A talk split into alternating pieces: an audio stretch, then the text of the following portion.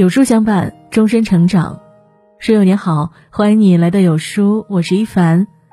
今天要和你分享的文章呢，来自于有书雪墨和山的那边。五年观察一千对夫妻，婚姻最舒服的状态，不是如胶似漆，不是相敬如宾，而是，到底是什么呢？让我们一起来听。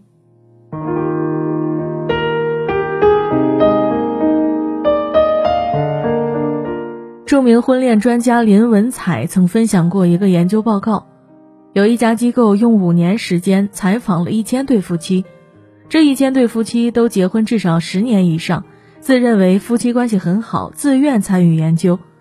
最终研究得出两条结论：第一条结论是，要想婚姻和谐美满，夫妻要发展出能够处理冲突的能力；第二条结论是，在漫长的婚姻生涯里。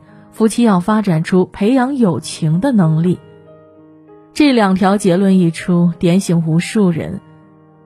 人们常说，相爱容易相守难，爱上对方或许需要一阵时间，但决定相守下去，却需要一辈子的担当、耐心和对彼此的信任。原来，想要婚姻幸福，比起相爱，如何相处才更加重要。有人说。人世间最遗憾的事，莫过于明明相爱却无法相伴。在热播的情感综艺《春日迟迟再出发》里，就有两个真实的离婚故事，让人扼腕叹息。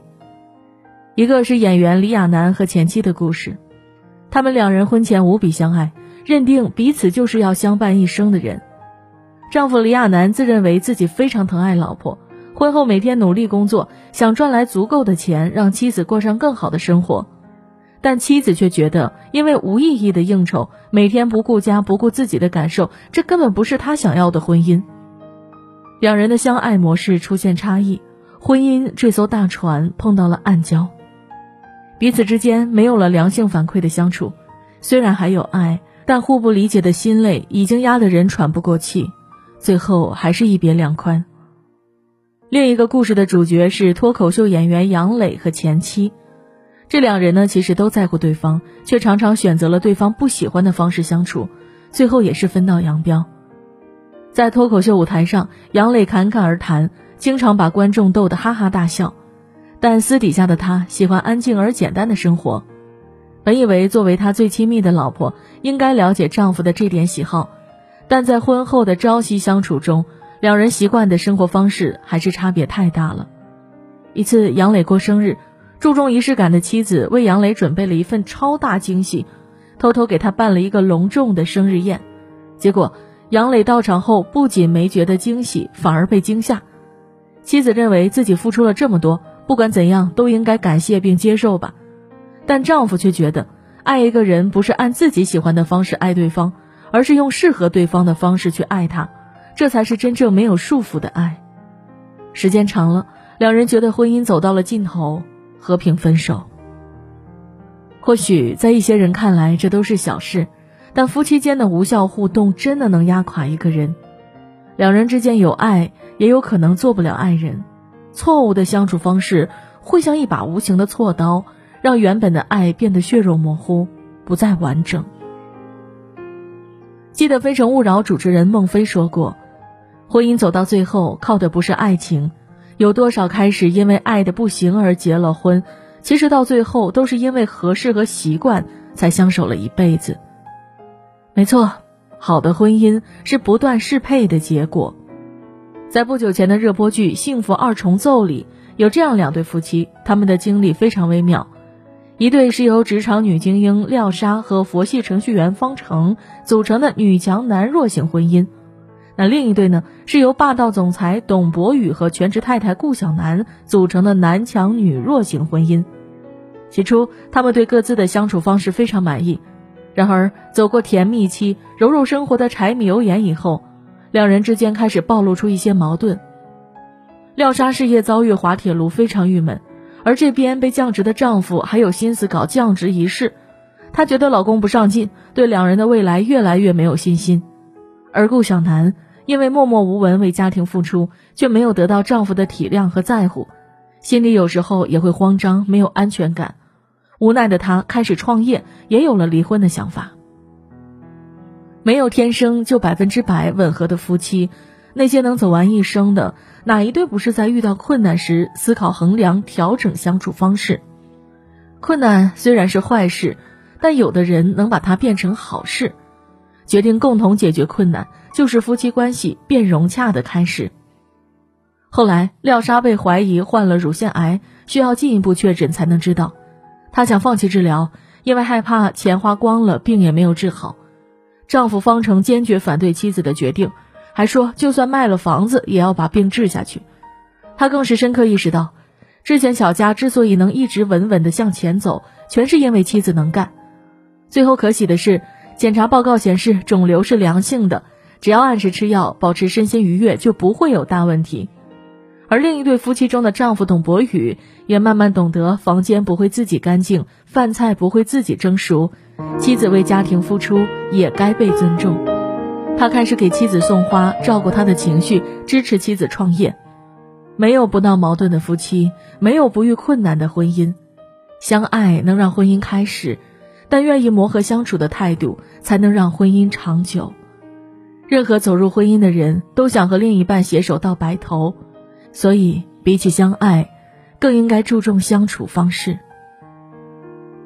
婚恋辅导专家盖瑞查普曼博士曾有一个重大发现：真正浪漫的爱情要分两个阶段。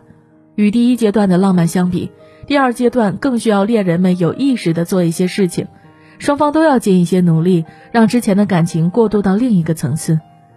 他所说的第一个阶段呢，是开始相爱；第二个阶段，简单来说就是双方为守护感情共同努力。两弹一星元勋孙家栋和妻子魏素萍就是最好的证明。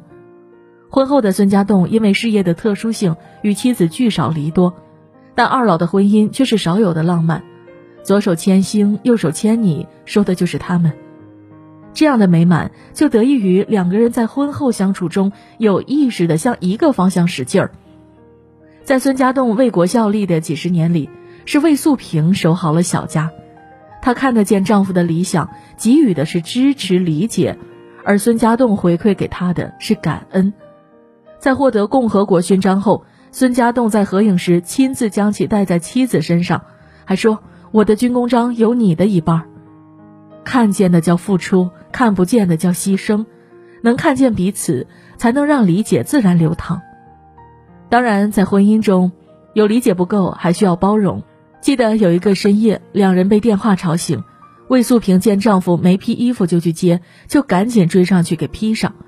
谁知丈夫立即捂住电话，示意她离开。更过分的是，魏素萍进屋后，孙家栋立刻伸出脚尖把门勾上。魏素萍委屈的直掉泪，但第二天还是给丈夫端上热腾腾的饭菜。孙家栋打趣道：“我还以为今天没早饭吃呢。”魏素萍嗔怒说：“我知道你的工作机密，我受不了的是你防备我的态度。”一个听懂了对方的委屈，一个听懂了对方的讨饶，一次矛盾就这样化解了。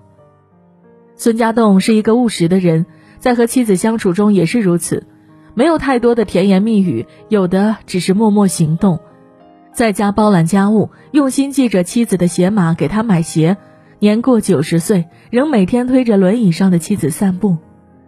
丈夫用自己的方式爱妻子，妻子理解丈夫的爱在深处。只要两人都看重对方的感受，就算面对婚姻中的不愉快，最后也能和美幸福的结尾。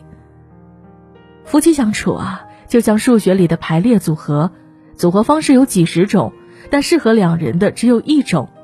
只要摸索到最适合的一种，即使在以后的生活遇到一些摩擦，也会很快迎刃而解。看过这样一句话，很有道理：相爱是艺术，相处是技术。发酵好了，婚姻就是一坛美酒，时间越长就越纯正。如果发酵不好的话，婚姻就像一坛发了酸的泡菜。婚姻始于爱，但终于恰如其分的相处。我们也常说婚姻要靠经营，可什么是经营呢？耐心磨合心性，去找适合两人的相处方式，就是经营。认真聆听对方真实感受，去尊重他的决定，就是经营。照顾另一半的心情，为共同的目标一起努力，也是经营。经营无处不在，经营不分大小。如果把婚姻比作一座城堡，对的相处方式就是纵横在城墙内的一条条钢筋，是它的存在让城堡屹立不倒。点亮再看，愿每一对夫妻携起手来，创建属于两人的城堡，互敬互爱，共度余生。